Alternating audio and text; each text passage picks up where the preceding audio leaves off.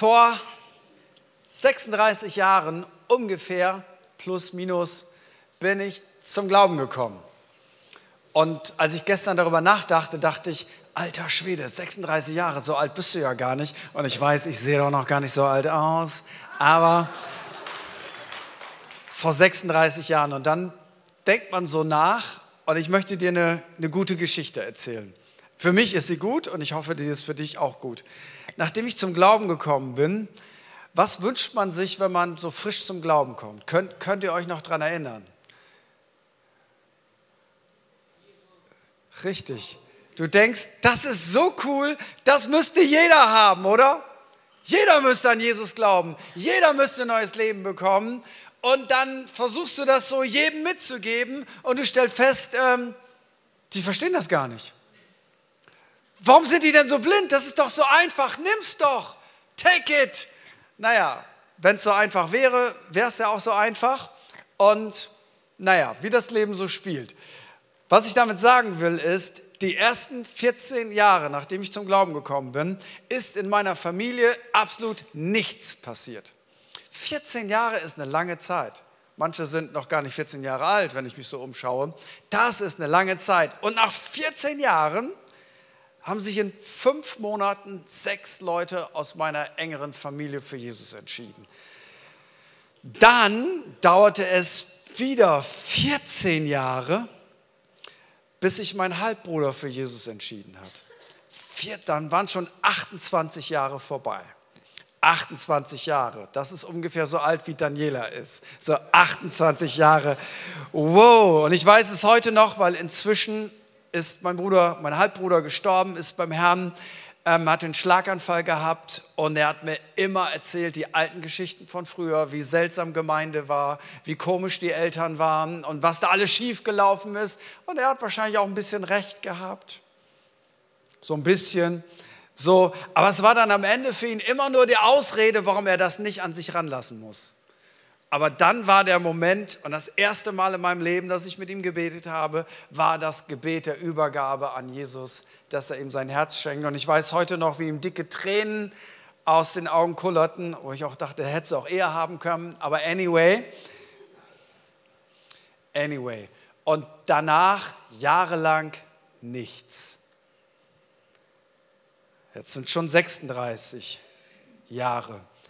Aber zum Weihnachtsspecial in Oberbarm am 17.12. Es war der einzige Sonntag im Jahr, abgesehen vom Urlaub, wo ich keine einzige Predigt hatte, irgendwo war ein Großteil meiner erweiterten Familie aus Norddeutschland gekommen. Und ich dachte, ja, großartig, ich habe meine VIPs mit. Wie wird das wohl? Und Gott hat die total berührt. An dem Nachmittag flossen Tränen. Ich war total überrascht, dass es so emotional war. Und ich habe dann versucht, mit meinem Neffen, der ist Baptistenpastor und aus Friesland, den Sack zuzubinden. Er hat gesagt, komm, ich, wir machen einen Glaubensgrundkurs mit denen.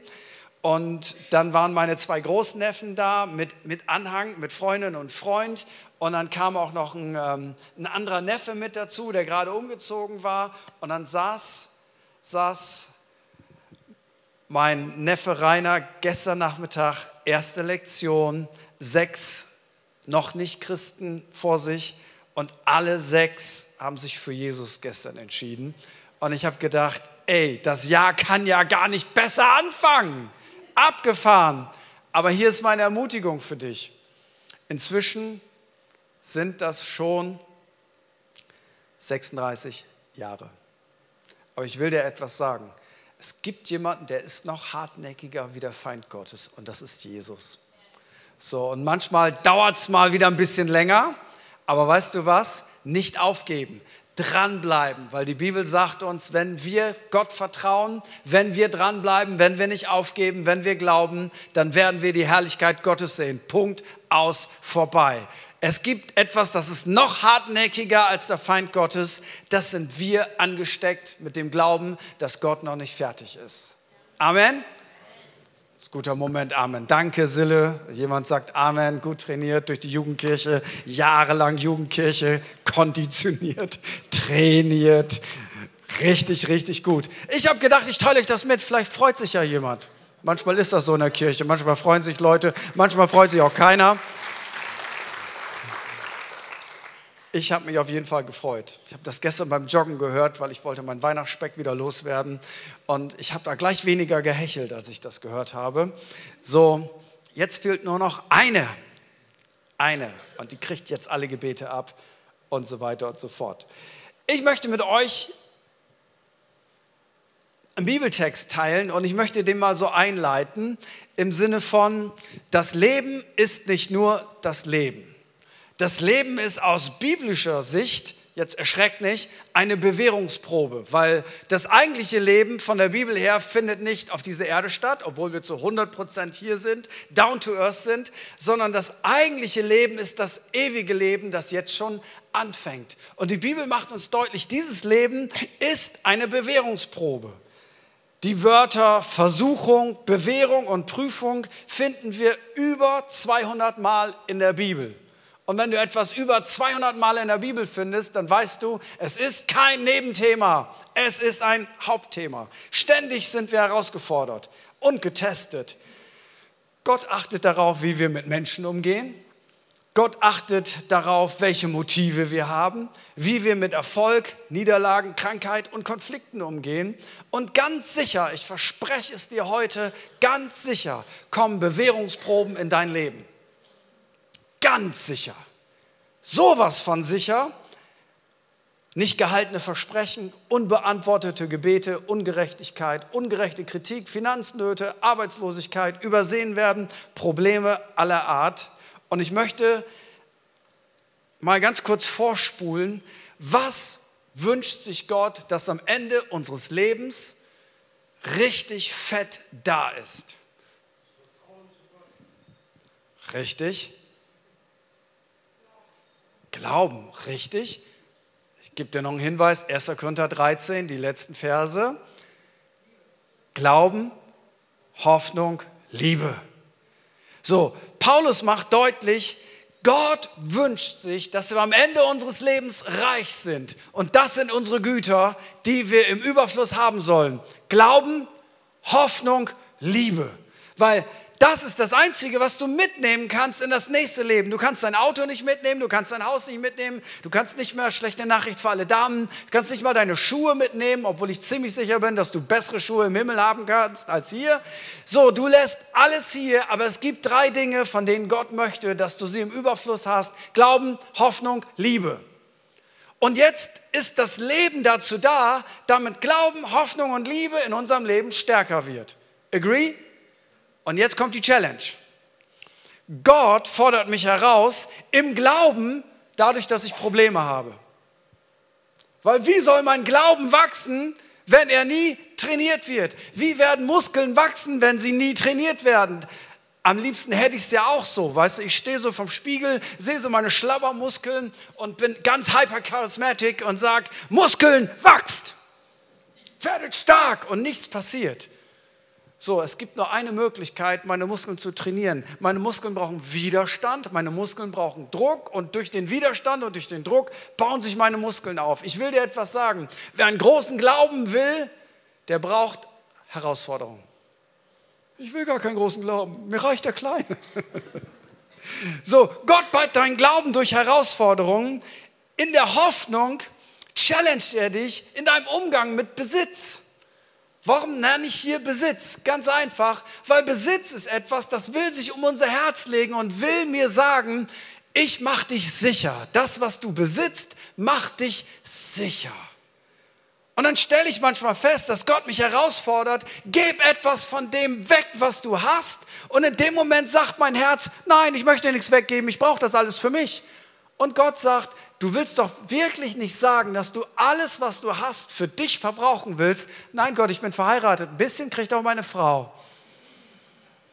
Okay, du willst mir sagen, dass alles, was du hast, gehört dir und deiner Familie. Was für ein fürchterliches Leben. Ich fordere dich heraus, setz deine Hoffnung auf das Reich Gottes und fang an, großzügiger zu werden. Und dann habe ich schon mal festgestellt, wenn Gott mir sagte, gib das und das dahin, dass mein Herz sagte, nö, ich möchte das nicht tun. Ich möchte das für mich behalten. Und dann kommen ganz viele fromme Sachen. Der Herr liebt mich, der Herr mag mich, der Herr will, dass ich Überfluss habe. Ja, ich will Überfluss haben. Und Gott sagt, du verstehst nicht, wie Überfluss entsteht. Überfluss entsteht, indem du das verschenkst, weil was der Mensch sät, wird er ernten. Große Challenge. Und Liebe. Ach, Liebe ist das ein schönes Wort. Liebe. Ich bin für Liebe auf der ganzen Welt. Habt euch doch alle lieb. Wir wollen uns alle lieben, hätten sich alle Menschen nur lieb. Und weißt du, wen ich am meisten lieb? Meine Frau und meine Kinder. Und Gott sagt, das ist aber nicht schwer. Die lieben dich nämlich auch. Ich will deine Liebe wachsen lassen, indem ich es zulasse, dass Menschen in deinem Umfeld sind, die du so gar nicht liebenswert findest. Äh, Gott, können wir wieder zurückgehen zu meiner Frau und zu meinen Kindern? Und zu den Kollegen in der Kirche, die sind auch so nett. Aber weißt du was? Gott fordert dich heraus, deine Liebe größer zu machen, indem Menschen in deinem Umfeld sind, die du so gar nicht liebenswert findest, weil du willst ja, dass deine Liebe wächst. Ja, aber reicht das dann nicht, wenn ich die liebe, die mich lieben? Nein, weil Jesus sagt, das können sogar die, die mit Gott nichts am Hut haben. Die lieben, die sie auch lieben.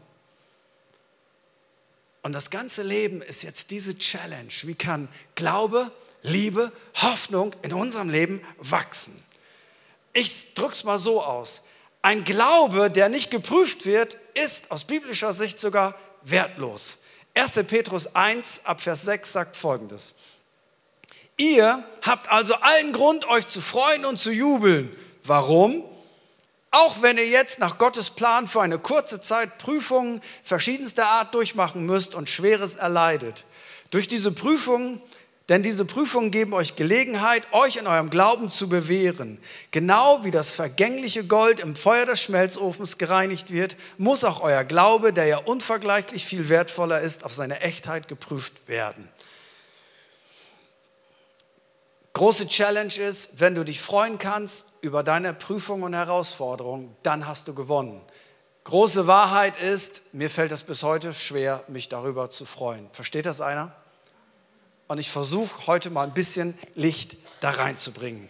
Also erstens möchte Gott Folgendes. Er möchte, dass dein Glaube reiner wird, kostbarer wird als Gold. Das ist das, was Gott sich wünscht. Du sollst einen Glauben haben, der ist kostbarer und reiner als Gold. Jetzt ist die große Frage, was, was bedeutet das denn? Nun, Gold sieht immer gut aus, bis es eingeschmolzen wird. Und wenn du es einschmilzt, dann kommt der Dreck, der in dem Gold ist, hoch, durch die Hitze kommt die Schlacke hoch, wird abgeschöpft und das Gold wird reiner. Nun überleg mal, wie wirst du eigentlich reiner? In dem Druck in dein Leben kommt, der Mist kommt hoch, wir sind ganz erschrocken, ah, was ist das denn? Und Gott sagt, ich wusste das schon, ich habe das zugelassen, damit ich das abschöpfe. Das ist die ganze Idee dahinter. Gott möchte nicht, dass wir denken, oh nein, wie schrecklich, was ist da denn noch alles, sondern Gott möchte, dass wir verstehen, dass durch Druck in unserem Leben der Schrott in unserem Herzen hochkommt. Ist dir das schon mal aufgefallen, dass wenn du unter Druck bist, dass du schrecklichere Gedanken hast, als wenn du in der Sonne liegst? Druck bringt das hoch, was in uns drin ist. Und manchmal erschrickt man denn eben auch. Aber die Bibel sagt in Sprüche 17, Vers 3, Schmelztiegel prüft das Silber und der Ofen das Gold, der Herr aber prüft die Herzen. Ich habe schon manchmal festgestellt, in solchen Phasen, wo ich in Druck bin, unter Druck bin, dass ich erst dann merke, warum ich etwas tue. Normalerweise würde ich ja sagen, das, was ich tue, tue ich, um Gott zu dienen. Und unter Druck habe ich manchmal festgestellt, das, was ich tue, tue ich ja nicht nur, um Gott zu dienen, sondern mir ist es auch wichtig, dass ich dabei gesehen werde. Eine doppelte Motivation. Ich tue es für Gott, aber ich möchte auch gesehen werden. Und dann lässt Gott das zu, dass wir etwas tun und keiner sieht uns, keiner lobt uns und wir sind verletzt und beleidigt. Und Gott sagt, kann ich da mal dran arbeiten? Weil du tust nicht das, was du tust, um einen Applaus von Menschen zu bekommen oder um gesehen zu werden. Und Klammer auf, das ist wichtig, dass wir einander loben, ermutigen. Und wenn wir was Gutes bei dem anderen sehen, dann sollen wir sagen, verstehe mich nicht falsch, aber jeder von uns hat Situationen, wo er eben nicht wahrgenommen wird, wo er nicht gesehen wird. Und Gott sagt, sprech bitte nicht von Verletzungen, sondern können wir darüber reden, dass deine Motivation gereinigt werden muss? Da kommt das hoch und dann erschrickt man, oh Gott, ich dachte, ich tue das alles für dich und jetzt weiß ich ein bisschen mehr. Und Gott sagt, ist nicht schlimm, aber kann ich das abschöpfen? Kann ich deine Motivation reinigen, dass du nicht Dinge tust, weil du gesehen wirst, sondern dass du Dinge tust, weil du mich liebst und weil du deine Gaben und Talente einsetzt? Und wenn dich jemand lobt, großartig. Und wenn man dich übersieht, auch nicht schlimm, weil deine Belohnung kommt in erster Linie von Gott selber. Ich habe so viele Leute, die mit Jesus unterwegs waren, an dem Punkt gesehen, dass sie gescheitert sind, weil sie zu Unrecht nicht gesehen wurden, nicht wahrgenommen wurden. Alles richtig. Aber vielleicht auch eine Chance verpasst, das Herz reinigen zu lassen. Warum tun wir, was wir tun? Nun, es gibt ja verschiedene Formen von, warum kriegen wir Druck in unserem Leben. Erstens eigene Dummheit.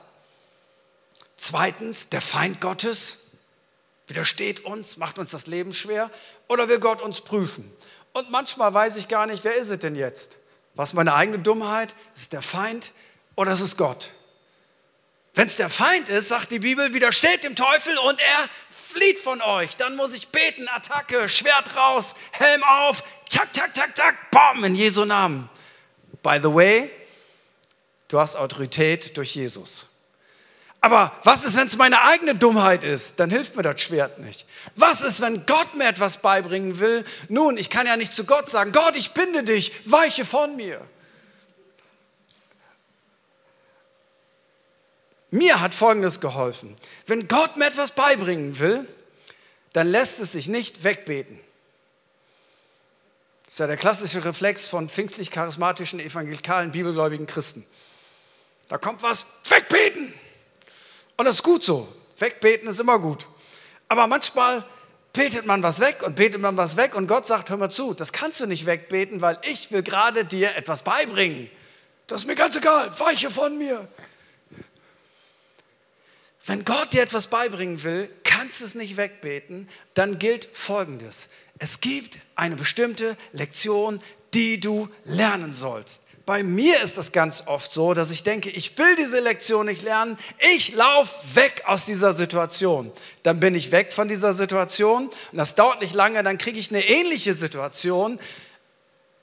Anderes Umfeld, ähnliche Situation, habe ich wieder keine Lust drauf, weg. Und dann kommt wieder eine ähnliche Situation. Vielleicht kennst du das auch und das, was Gott dir sagen möchte, ist, Du kannst davor nicht weglaufen. Es gilt nicht immer eine Ehrenrunde zu drehen. Stell dich dieser Herausforderung in deinem Leben. Stell dich diesem Konflikt, stell dich dieser Verletzung, stell dich diesem inneren Monster, stell dich deinem Verhaltensmuster, stell dich dem, dass du immer mit einer bestimmten Sorte von Menschen aneinander gerätst und du haust dann immer ab, du kündigst, du verschwindest, du gehst irgendwo anders hin, du suchst dir eine neue Kleingruppe, eine neue Kirche, eine neue Arbeitsstelle, eine neue Familie. Aber ich will dir etwas sagen, wenn das Problem in dir ist, es bleibt da, du nimmst dich dich immer selber mit.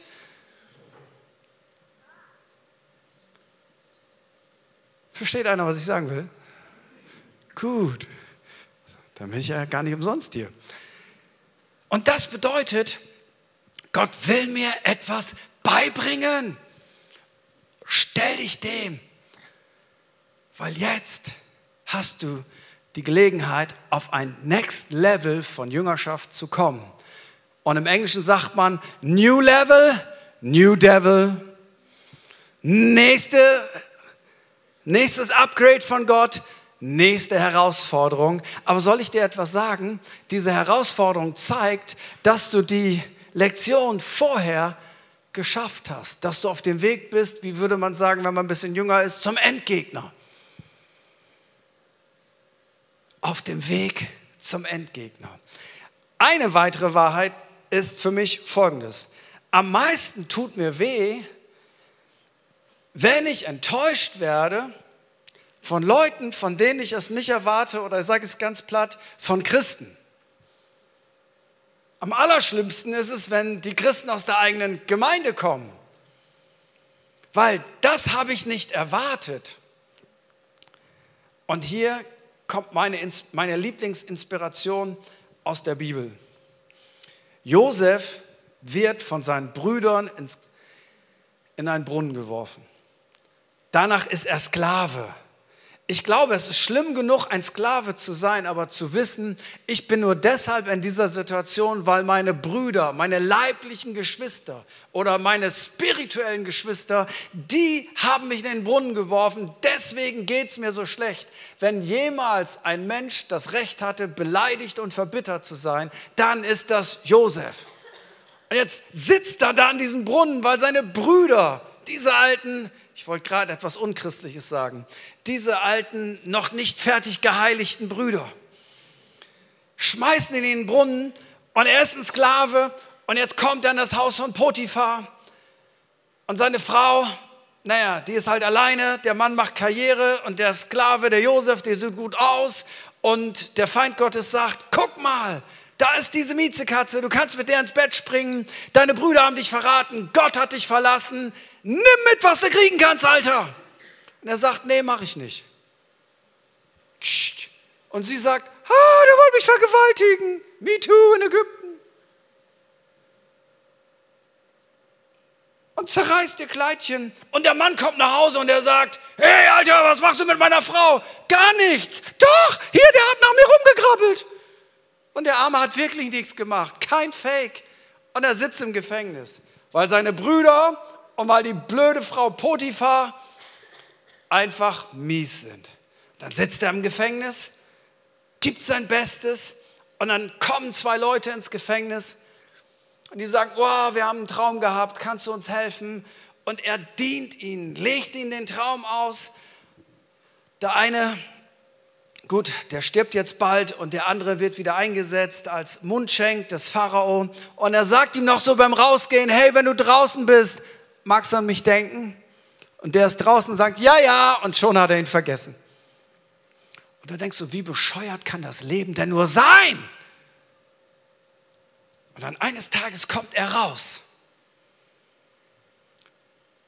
Gott erhöht ihn. Er wird der zweitwichtigste Mann in Ägypten. Er entscheidet über die ganzen Nahrungsmittel während der Hungersnot. Sein Wort kann dafür sorgen, dass Menschen sterben und verhungern oder dass Menschen überleben. Und jetzt kommen seine Brüder, die, die ihn in den Brunnen geschmissen haben. Und jetzt ist Payback Time. Jetzt zeige ich euch, wer ich bin. Ich Chef, du nix. Jetzt wirst du erstmal um Vergebung betteln, kriechen, jammern. Ich höre nichts. Und weißt du, was er sagt? Eines für mich der coolsten seelsorgerlichen Sätze der Bibel. Ihr habt das Böse mit mir gemeint. Stimmt. Aber Gott hat es zum Guten gemacht.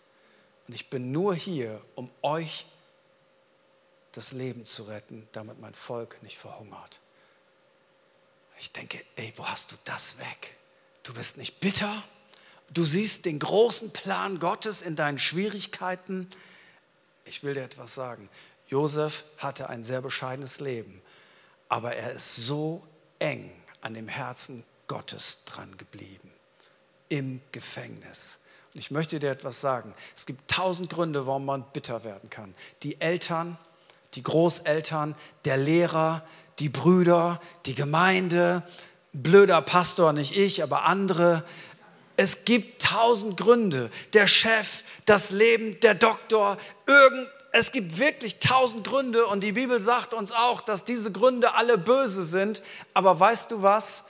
Die Challenge ist, wenn du es nicht siehst als Verletzung, sondern als Bewährungsprobe, als Herausforderung, dann sind all diese Dinge, die gegen dich stehen, werden eine Treppe zum Next Level und nicht dein Grabstein, wo du drunter begraben wirst. Wenn du das verstehst, dann wirst du ein resilienter Mensch, der in der Lage ist, durch den Glauben an Jesus Christus jede Challenge im Leben zu überwinden, weil Gott sagt, alle Dinge müssen denen zum Besten dienen, die Gott lieben. Ich finde das gut. Das ist was ganz anderes als du bist das Opfer. Warum bist du das Opfer? Weil du bist eine Frau, du bist ein Mann, du bist ein alter weißer Mann. Ich bin das Oberopfer. Ich bin alt und ich bin weiß und ich bin Mann. Und die ganze Gesellschaft rafft gar nicht, wie man Gift mit Gift besiegt. Dreifacher, dreifache Diskriminierung. Diskriminierung wegen Alters, Altersdiskriminierung, Diskriminierung wegen, das ist ein Mann, sexuelle Diskriminierung und der ist weiß, Rassismus. Dummheit besiegt man nie mit Dummheit, sondern das Reich Gottes ist genau andersrum. Hass besiegt man mit Liebe. Geiz besiegt man mit Großzügigkeit. Bitterkeit besiegt man mit Vergebung. Weißt du was? Gott macht das grundsätzlich so, ist egal wie herausfordernd unser Leben ist. Wir sind nie Opfer, sondern wir sind durch Jesus Christus Überwinder. Weit über alles andere hinaus. So, wenn du das einordnen kannst, dann stellst du fest, Gott lässt Krisen zu. Krisen sind im medizinischen Höhepunkt und Wendepunkt einer Krankheit, im Griechischen die Entscheidung oder die entscheidende Wendung, überhaupt nicht negativ. Im Chinesischen ist das Wort für Krise und Chance gleich. Im Lateinischen Krise heißt Sieb, also auch interessant, da bleiben Dinge hängen.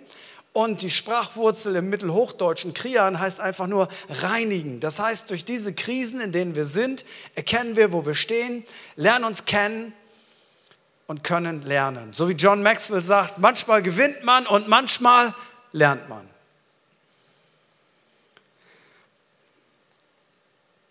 Krisen sind Herausforderungen Gottes, Angenommene Krisen sind Chancen, Krisen weisen nach Unter- und Fehlentwicklung hin. Wer Krisen meidet und leugnet, verpasst Weiterentwicklung. Krisen setzen was Neues frei. Und eigentlich ist nur die Frage, bist du vor einer Krise, in einer Krise oder bist du gerade aus einer Krise rausgekommen? Am liebsten hätte ich das bei mir so, dass alles, was in meinem Herzen sich verändern soll, dass das ganz schnell passiert. Geht es dir auch so? Ich habe es gerne schnell. Ich mag gern schnelles Internet. Jetzt gerade in Ägypten, da gab es etwas langsameres Internet. Und ich will dir jetzt das sagen, es ist erstaunlich, wie ich mich aufregen kann, wenn das Internet langsamer ist. Dabei, die Älteren unter uns wissen noch, wie das Internet mal ganz langsam war, wo du, wenn sich ein Bild aufbaute, du noch mal duschen gehen konntest und dann konntest du zurückgehen, aber das Bild immer noch nicht ganz da. Das ist nur für die Älteren unter uns. Die Jüngeren wissen nicht mehr, was das ist. Und Geduld ist für mich, klar, eine Frucht des Geistes, weiß ich, Galater 5, Geduld, Geduld, Geduld. Mein Gebet ist immer ganz einfach. Ich will ja Geduld, aber schnell. Geht es dir auch so?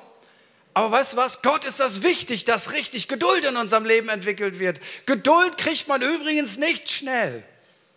Das ist in sich ein Widerspruch. Ich will es mal so sagen.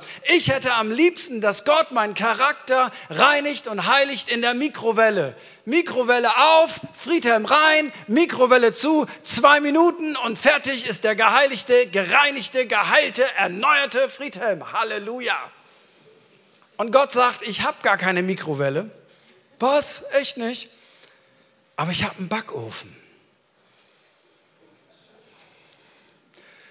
Und da schieben wir dich jetzt mal rein, wo es ganz heiß wird und ein bisschen länger dauert. Und dann gucken wir mal, was da alles drin ist. Und ich denke, können wir noch mal über die Mikrowelle nachdenken? Und Gott backt seine Leute eher, als dass er sie in die Mikrowelle schiebt. Es gibt hunderte von biblischen Beispielen. Mose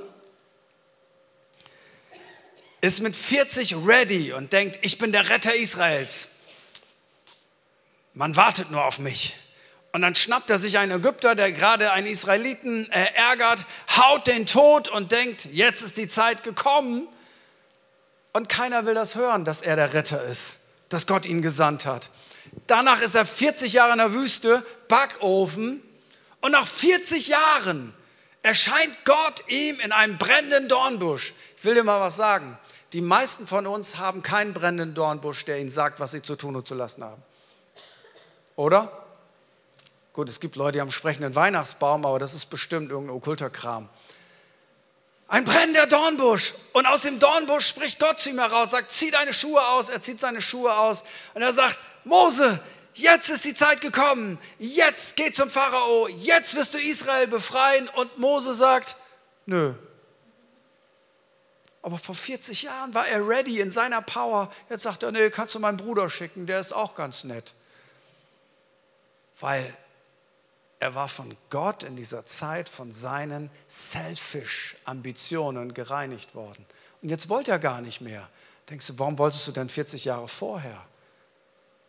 Aber jetzt war der Moment gekommen, wo Gott sagte, jetzt bist du ready, dass ich dich gebrauchen kann. Ich glaube, dass Gott unser Charakter noch wichtiger ist als unsere Bequemlichkeit. Weil denk an den Anfang der Predigt, was möchte Gott, was am Ende deines Lebens groß und reich ist? Glaube, Hoffnung, Liebe. Das sind die Schätze, die Gott in diesem Leben in uns kultivieren will. Ich schließe mit einer biblischen Person namens Petrus. Petrus hat eine mega Berufung. Du bist Petrus, auf diesen Felsen will ich meine Gemeinde bauen. Petrus, du kriegst die Schlüssel des Himmelreiches. Und Petrus denkt schon, wow, hier geht's aber ab. Was er nicht wusste, ist, dass in ihm noch so viel schlummerte, was noch poliert werden musste. Ein Gedanke zum Beispiel, er wollte auf gar keinen Fall, dass Jesus Schwierigkeiten bekommt, weil dann hat er auch Schwierigkeiten. Und Jesus sagt, ich gehe nach Jerusalem, ich werde leiden. Und Petrus sagt, ah, ah, auf gar keinen Fall schwere Wege, es ist alles cool. Und Jesus sagt, weiche hinter mich, Satan, du denkst menschlich. Oh. Dann schlummerte in ihm noch Gewalt. Weißt du, Jesus hatte seinen Leuten gesagt, wer das Schwert nimmt, wird durch das Schwert umkommen. Und wenn dich einer schlägt auf die eine Wange, dann halt ihm auch die andere Wange hin. Jesus Christus ist nicht gerade für einen Kriegsplan bekannt. Und dann soll Jesus gefangen genommen werden. Alle Jünger stehen da und einer hat ein Schwert. Petrus. Denkst du, Alter, wo hast du dein Schwert weg? Wer hat dir das, wo hast du das denn besorgt? Wo, wo kriegt man ein Schwert weg, wenn man den ganzen Tag mit Jesus unterwegs ist? Irgendwo hat er sich ein Schwert gekauft. Was willst du mit diesem Schwert? Ja, ähm, putzen. Nee, nee, er war ready. Und dann will jemand Jesus festnehmen und er zückt sein Schwert und zack, haut er dem Mann das Ohr ab.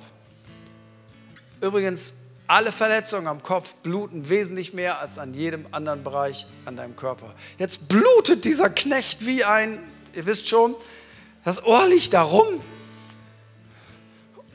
Und die letzte Heilung von Jesus Christus ist, dass er das Ohr nimmt, das sein Freund Petrus jemandem abgeschlagen hat und heilt diesen Menschen. Weißt du was? Im übertragenen Sinne, wie viele Menschen musste Gott wohl schon heilen, denen wir das Ohr abgehauen haben? Das schlummert in Petrus. Und dann sagt Jesus, ah, bald, bald werdet ihr mich alle im Stich lassen. Und Petrus sagt, ey, I'm a leader. Die vielleicht, die da. Ich nicht. Ich werde mein Leben für dich geben. So wie wir manchmal im Lobpreis. Jesus, ich gebe dir alles hin. Und dann sagt er, wie wäre es, dass wir mit dem Zehnten anfangen? Äh, äh, äh, ich gebe dir den Rest hin. Also nicht den Rest von dem Geld, sondern dem Rest von dem, was übrig bleibt am Ende des Monats.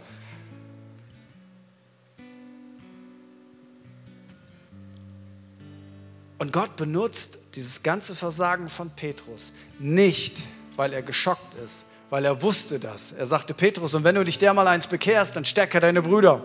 Jesus hat das schon eingeplant und wusste, Petrus, wir bringen dir noch ein paar Dinge bei, die musst du unbedingt lernen.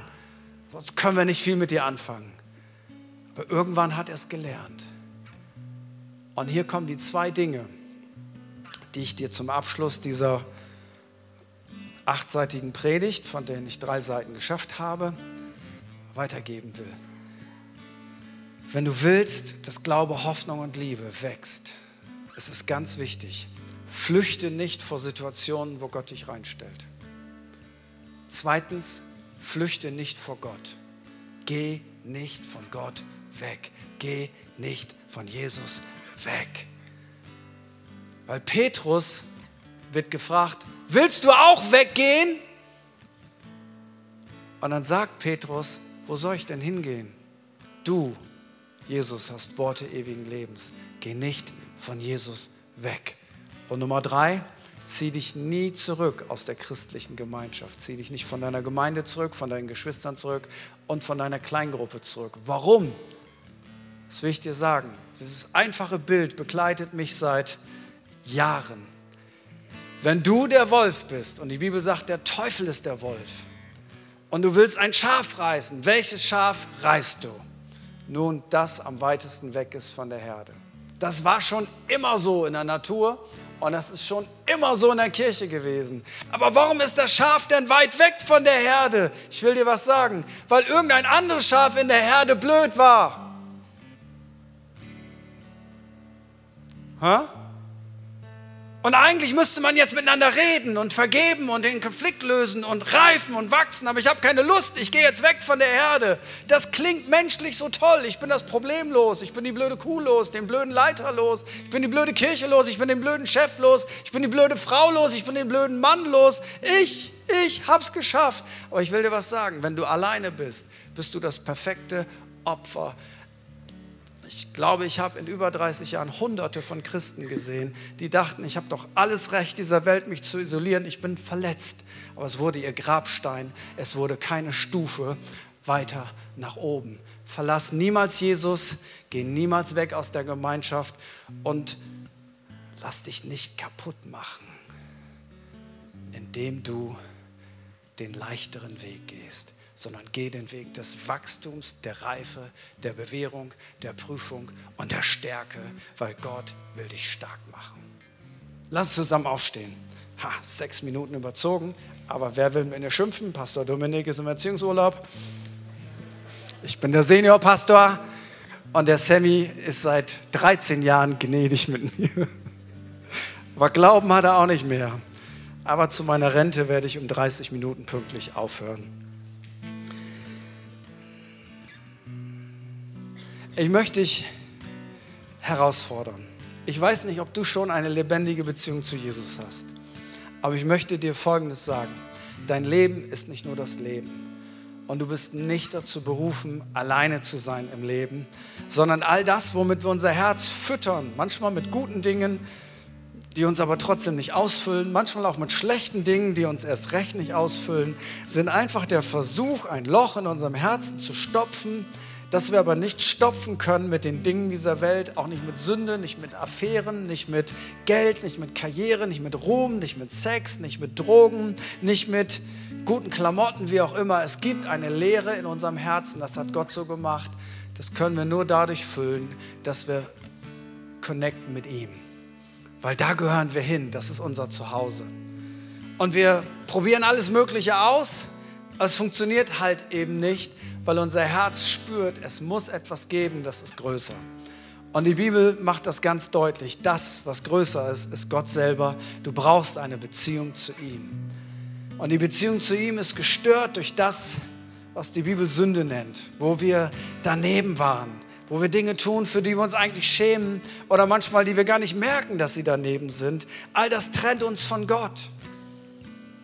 Aber Gott hat diese Trennung selber aufgehoben er hat nicht gesagt, ja, dann seht mal selber zu, wie ihr euch aus dem Mist befreit, habt euch aber selber reingeritten, sondern er hat seinen Sohn gesandt und er ist der Retter. Er ist für die gestorben, die alles Mögliche falsch gemacht haben. Aber er hatte nichts falsch gemacht. Aber das ist seine Liebe. Er ist für uns gestorben, obwohl wir nichts von ihm wissen wollten. Er ist der, der uns zuerst geliebt hat. Und er reicht uns die Hand und er sagt, hey, ich kann in dein Leben kommen, ich kann dein Retter sein, ich kann auf den Reset-Knopf drücken.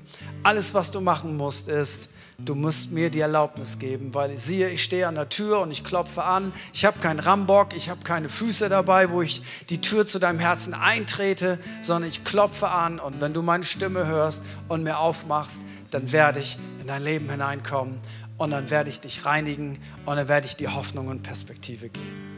Und ich möchte einfach fragen und für einen kurzen Moment lade ich uns ein, dass alle Augen geschlossen sind. für einen kurzen Moment der Privatsphäre. Gibt es irgendjemand hier, der sagt, hey, ich glaube, Jesus klopft an meine Herzenstür, ich möchte ihn reinlassen, ich möchte ein Leben mit Jesus starten, ich möchte, dass er mein Leben neu macht und reinigt. Vielleicht hat er das schon mal für dich gemacht und du hast schlechte Entscheidungen getroffen oder du wurdest verletzt und andere haben sich daneben benommen und du hast dich von Gott abgewandt. Aber dann klopft Jesus neu an deine Herzenstür und sagt, hey, wenn du meine Stimme hörst, dann öffne doch einfach dein Herz, verschließ dein Herz nicht. Und ich möchte einfach fragen, gibt es jemanden hier, der sagt, ich möchte mein Herz Jesus öffnen, das erste Mal in meinem Leben oder vielleicht wiederum, weil ich das verloren habe, dann lade ich dich ein, während immer noch alle Augen geschlossen sind, abgesehen von unserem Team. Gib mir doch einfach ein Zeichen, dass ich dich ins Gebet mit einschließen soll. Einfach da, wo du bist. Heb einmal ganz kurz deine Hand, dann weiß ich, ich darf dich in das Gebet mit einschließen. Du möchtest, dass Jesus dein Leben berührt, in dein Leben hineinkommt. Einfach da, wo du bist. Gib mir einfach ein kurzes Signal. Und ich würde es lieben, für dich zu beten. Das ist heute leider nicht der Fall, aber vielleicht schon wieder nächste Woche. Deswegen geben wir immer eine Möglichkeit, das zu tun. Aber ich möchte auch für Leute beten, einmal von hier vorne. Und ich möchte jetzt schon die Ansage machen, dass das nach dem Gottesdienst die Möglichkeit ist und das kriegst du auch gleich noch mit von den Ansagen von Daniela, wie das geht, dass du für dich beten lässt, dass man mit dir betet. Aber ich würde auch gerne von vorne für Leute beten, die sagen, hey, ich bin gerade in so einer herausfordernden Situation in meinem Leben in einer Prüfung, in einer Bewährungsprobe, in einer großen Herausforderung. Und ich brauche einfach Gnade, dass Gott mir Kraft gibt, da durchzugehen, auf mein nächstes Level zu kommen, nicht aufzugeben, mich nicht zu isolieren und trotzdem ein weiches Herz zu behalten, weil ich bin gerade so herausgefordert. Dann lade ich dich einfach ein, da wo du bist, dass du einfach beide Hände Gott entgegenstreckst. Und ich möchte einfach sehr gerne dich von vorne segnen und für dich beten. Jesus, ich danke dir für jeden Einzelnen, der jetzt seine Hände dir entgegenstreckt, Herr, du weißt viel besser als ich, welche herausfordernde Situation diese Freunde haben. Und ich möchte dich bitten, dass du ihnen Durchhaltevermögen gibst. Ich möchte dich bitten, dass du ihnen Geduld gibst. Und ich möchte dich bitten, dass du jedem Einzelnen von ihnen das Auge des Sturms gibst, Herr. Selbst im größten Sturm gibt es in der Mitte ein Zentrum, wo Frieden herrscht. Und ich bete jetzt, Vater, dass jeder, der auch in diesen großen Stürmen ist, dass du mit deinem Frieden dort hineinkommst, dass du dieses Gefühl ihnen vermittelst. Du bist da, du umarmst umarmst sie. Du bist ihr Schutz, du bist ihr Schild, weil Jesus, du hast versprochen, ich werde bei dir sein alle Tage bis ans Ende deines Lebens. Ich werde dich nicht verlassen. Ich werde nicht zu spät kommen. Ich werde dich nicht versäumen. Ich bin da. Ich bin dein Fels. Ich trage dich durch. Ich bin bei dir. Und in Jesu Namen segne ich euch mit Mut, mit Geduld, mit Durchhaltevermögen. Und ich bete, dass ihr in eurer Herausforderung die Liebe Gottes spürt. In Jesu Namen. Und wie wäre es, wenn wir jetzt einfach nochmal Jesus groß machen und ihm unser Herz hinhalten, einfach im Lobpreis und sagen, Jesus, was auch immer in meinem Herzen passieren muss, reinige du es, hol die Schlacke hervor. Ich möchte, dass mein Glaube geläutert ist, dass er stärker wird, dass er standfest ist, dass nichts und niemand auf dieser Welt mich von Jesus Christus wegbringen kann. Im Namen Jesus.